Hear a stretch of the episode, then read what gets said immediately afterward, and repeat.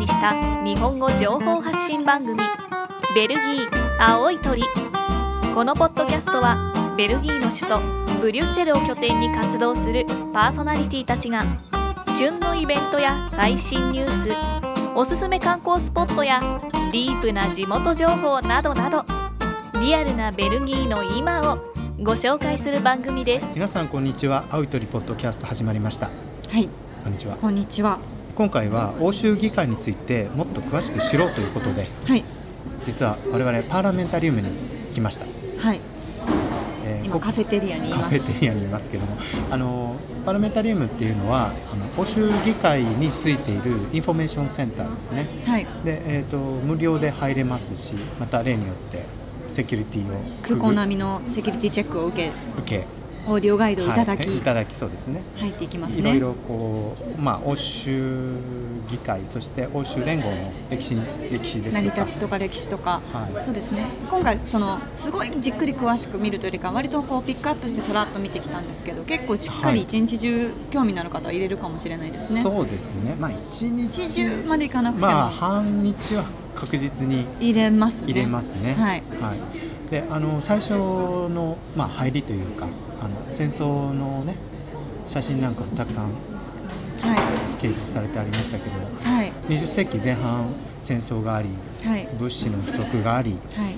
まあ、ヨーロッパですとあのユダヤ人の、ね、強制収容所の歴史もありまして、えーまあ、そういうあの写真パネルの反対側にあのヨーロッパの政治家ですとかその思想家の欧州統一に向ける言葉なんかもこそうですね。壁に書かれてありう書かれてましたね。いましたね。であのまた回を改めてお話ししたいなと思ってるんですけどもはい。あのリヒアルト・ニクラウス・エイジロー・クーデンホフ・カレルギーさんの。長い名前が。はい。クーデンホフ・カレルギーさんはい。のお言葉もね、載ってました、ね、ドイツ語で書いてましたね。はい読めませんでしたね。私ドイツ語わかんないのであんまりこうその単語単語もしかしたらこうはい。分かるものってあってもこのそうですね。うっすら意味が分かってもこのうんうん。コアな部分まで読み取れるが語語学力が私にはないので。あ 私もねちょっと自由とかね、フライハイトとか、なんか一つのただ唯一ののヨーロッパみたいな、とかね、はい、どこまでは読めたんですけど、ちょっともう少しちゃんとドイツ語勉強しておけばよかったなと。ね、なんかもしかしたら英語とかね日本語で文献が出てきたらそっちでも読めるかもしれないそうでね。ですすね。ちょっと、はいあでも写真撮ったんで後でちゃんとチェックしようかな。はい、じゃあお願いします、はい編集と翻訳の方そうですね。あとウはいィンストン、ウィンストンチャーチルとかもありましたね。そうですねいろんなそれは英語で簡単英語で、でした。はい。ま今議会の方もこっちはいのパーラメンタリウムもどちらもあの日本語がないので、まあ英語が選択できるので、まあ英語が分かれば、とりあえずははい。なんとかなるかなって思いました。そうですね。はいで、えーそのまあ写真の後に、はいえー EU っていうのは条約で成り立ってます。はいはい。あのいろまあパリ条約からあのリスボン条約までいろんなバージョンがあるんですけども、はいまあその条約がどのように作られてきたのかっていう歴史的な資料ですとか、はいシューマン宣言のはい 資料もありますしあり、ましたね。 L'Europe n'a pas été faite, nous avons eu la guerre. L'Europe ne se fera pas d'un coup, ni dans une construction d'ensemble. Elle se fera par des réalisations concrètes, créant d'abord une solidarité de fait. その後に、えーパーラメントのメンバーがこう写真がずらっとね、顔写真がバーって並んでましたバーッと並んでね。 ましたね。やっぱり、はい私はギーさんを探しましたね。結構時間かかりましたけどね。ちょっとなんかアルファベット途順なのにに顔がないとかつけにくかったですねで結局なんかそのタッチパネルみたいなので、結構一人一人、なんていうんですか情報が見れる場所で顔写真も確認してすごい探しましたよね。うん、全体的にインタラクティブな展示とそうですね。ね。はい。まあ、ちょっと若干古いから使い勝手はあまり良くなかったですね。我々デジタル世代が。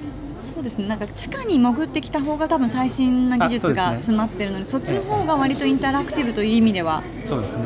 良かったかもしれないですけど、最初の方とか割とこうなんか聞くだけとか、聞聞く聞けるところがあるはずなのに言葉しか出てこない、なんか読むしかないとかいろいろありましたね。はい。あの最後のビデオルームは圧巻でしたね。あ、そうですね。なかなか良かったです。はいなかったですか？なんか新しいっておっしゃってましたね。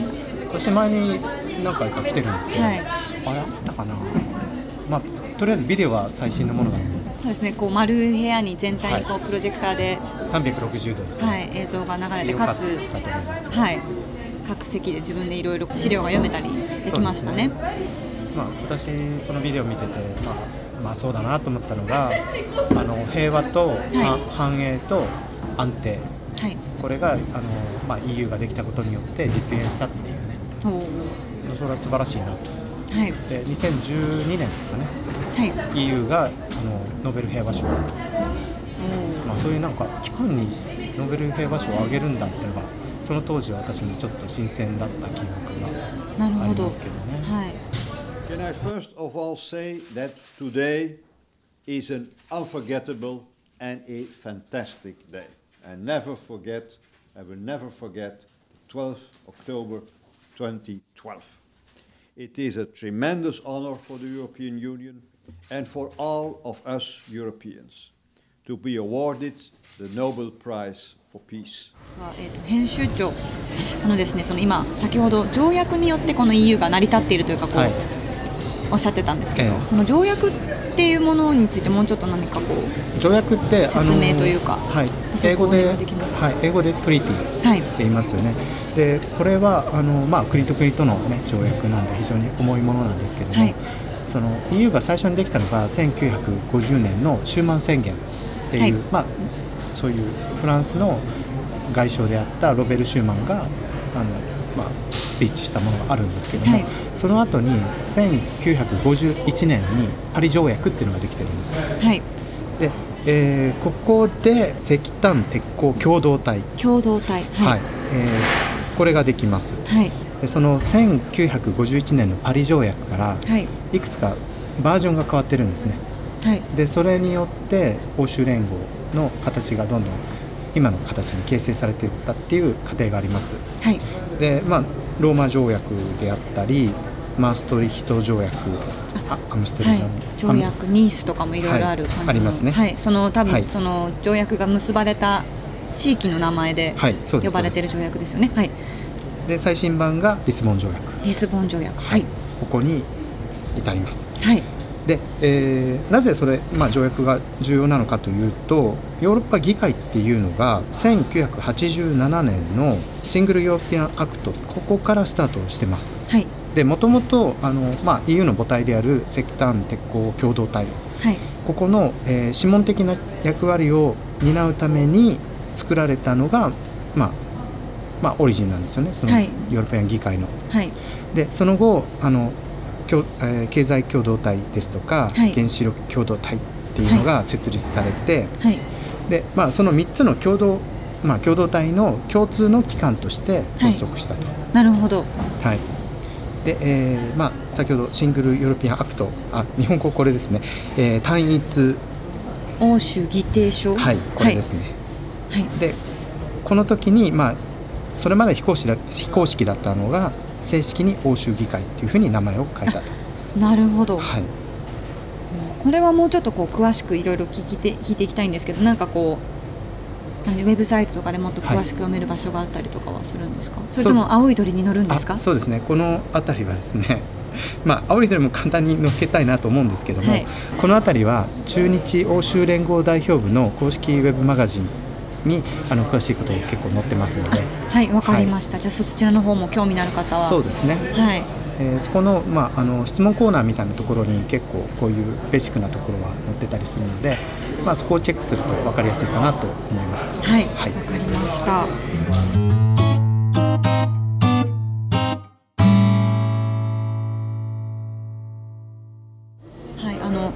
質問なんですけどヨーロッパってどういうふうにその法律とかを作っていくんですか？この EU の組あそうですね。織として。あのまあ、議会はあるんですけども、はい。議会が法律を、まあ、立案するってことはないんですよ。はい。実は。で、えーそれは欧州委員会というところで、はいはい。あの法案を、まあまあ、ドラフトとしてまとめてもらうと、はい。まあ、そこが、まあ、スタートポイントですね。はい。はい、で、えーその欧州委員会が作ったドラフトに関して、はい。あのリーディングというのが行われます。はい。まあまあ、何何回か2回ほど行われる可能性があるので、はい。まあ、最初のファーストリーディング第一読解と言いますけども、えーこれを議会で行います。はい。でその法案を審議する。はい。でみんながいろんな意見を言うわけですよね、はいはい。で議会としてあのオピニオンというものをまとめます。はい。でまあ日本語で見解とか意見とかいうオピニオンですけども、えーこれを採択します。はいで、えーまあ、こういうふうに法案をあの欧州委員会が作った法案に関してこういうふうに変えてくださいっていうことがあるので委員会に1回戻しましてそこで修正されます、はいでその後に、えー欧州連合理事会の方で第一読解はいまたリーディングがされます、はいでその理事会が議会の言ってることをそのまんま飲めば採択ですね。もし飲まない場合は？飲まない場合はまたちょっと戻してでもう一回ややり直し。あなるほど。っていうことで、はい。まあ、最終的に行き着くのは調停委員会というのがあって、はい。もうちょっとどうにもならないってなったら調停委員会が設置されて、なるほど。はい、それで、まあまあ、みんなそれでいいよっていう、まあ、妥結するのか。なるほど。やっぱりダメって言って、まあ、その案自体がダメになるのか。っていう、はい。まあ、そういうプロセスを繰り返してるってことですね。はい。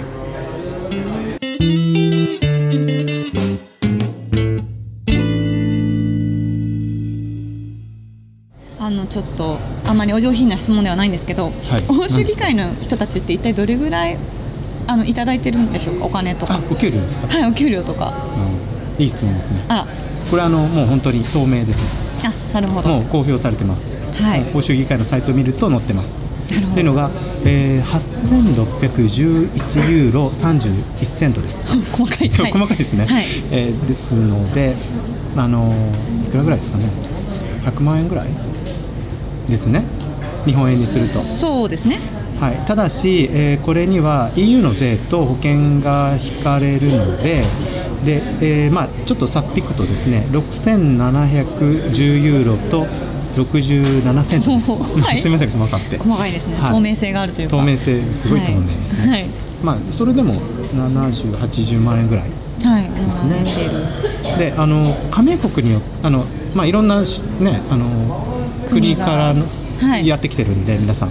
でそこの加盟国によってはそこからさらに、まあ、税金だったり保険料とか。はい。がかかる可能性もありますけども。でこれがベーシックでそこからはい。まあ各国で、そうですね。各地域でまあまたちょっと違ったものが抜かれる可能性があると、そういうことです、はい。まあ、ですので EU としては6710ユーロ67セントをネットでポンと。払ってるぞと。払ってるぞと、はい。まあ、でもあの加盟国のなん保険料なんてたかが知れてるんで、まあ、大体まあまあ大体その前後をもらってるはずだと。い。うことですね、ただあのやっぱり政治家なんで、はい。皆さんいろいろこう活動費がかかるんですよ。はい。ですので、えーまあ、毎月4416ユーロの事務所費が支給されます。ほうですので、まあ、事務所借りたりとか。そうですよね。まあそうはい、ですね。い。ろいろありますよね、こうねあの事務所の光熱費だとかね、はい。あの忘備年品買ったりとか。そうですよね。はい、はい。でえっ、とあとこれとは別にですねちょっとこれ大きいんですけども人的なコスト。はい。あのアシスタントを雇ったり。そうですね。秘書だったりとか、はい。秘書だったり。はい。雇いますので、それに、えー、2万4526ユーロが利用可能であると。あこれは必ずしも全部使えじゃないけどこれだけ支給できますよというはい。上限があると、はい。ですので、まあ大体皆さん何人か秘書を雇ってますね。そうですよね。はい。はえーそれからですねちょっと細かいんですけども、えー交通費交通費はかなり実費で支給されます。というのがあのブリュッセルからストラスブールにこう移動しなきゃいけないので。そうですね。大体月1回のペースでってはい。前回もおっしゃってましたもんね。あの8月だけバカンスでお休みなんで、はい。あの月2回あの開催されると時があなるほどなるほど。まあまあ合計12回開かれます、はい、はい。で、えーとまあ、月曜から木曜日ぐらいまでストラスブールに行くんで。これ皆さん行かれる皆さんというか来ますよ。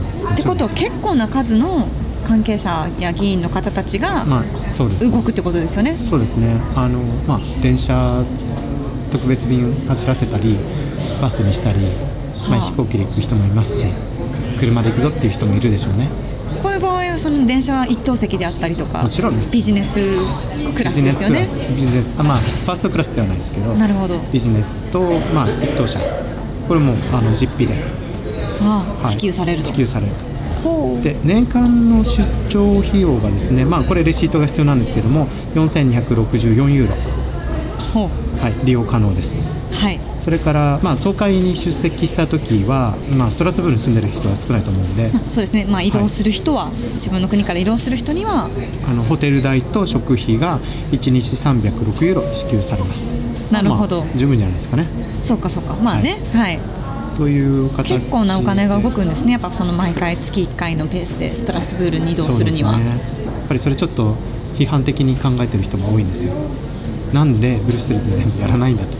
その多分ねこの全部はい一つに集中させないっていう案は悪くないかなと思うんですけど確かにそれにかかるコスト。っうん。ですね。ていうのはなぜなのかうんって疑問を持つのは普通かもしれないですね。そうですね、まあ、ただあの、まあね、年収がですね、まあ、1000万円ぐらいですね日本でいうと、い。ですので、まあ、そんなにべらぼうに高いわけではないと、なるほど、はい。でまあ、必要な経費はこれは必要だよねっていうことで、まあ、いろんな理由があるんでしょうね。我々には。わからない。そうですね。まあ、まあまあいろんな意見があまあいいあまりまあ納ありますが、ねいえいえいえいや、はいい、いです。まあでも気になってたことなんでちょっと知れてよかったです。そうですね。はい。ということで、はい今週もお届けしました、い。ポッドキャストでした。は来週はどうしましょう？は何されますか？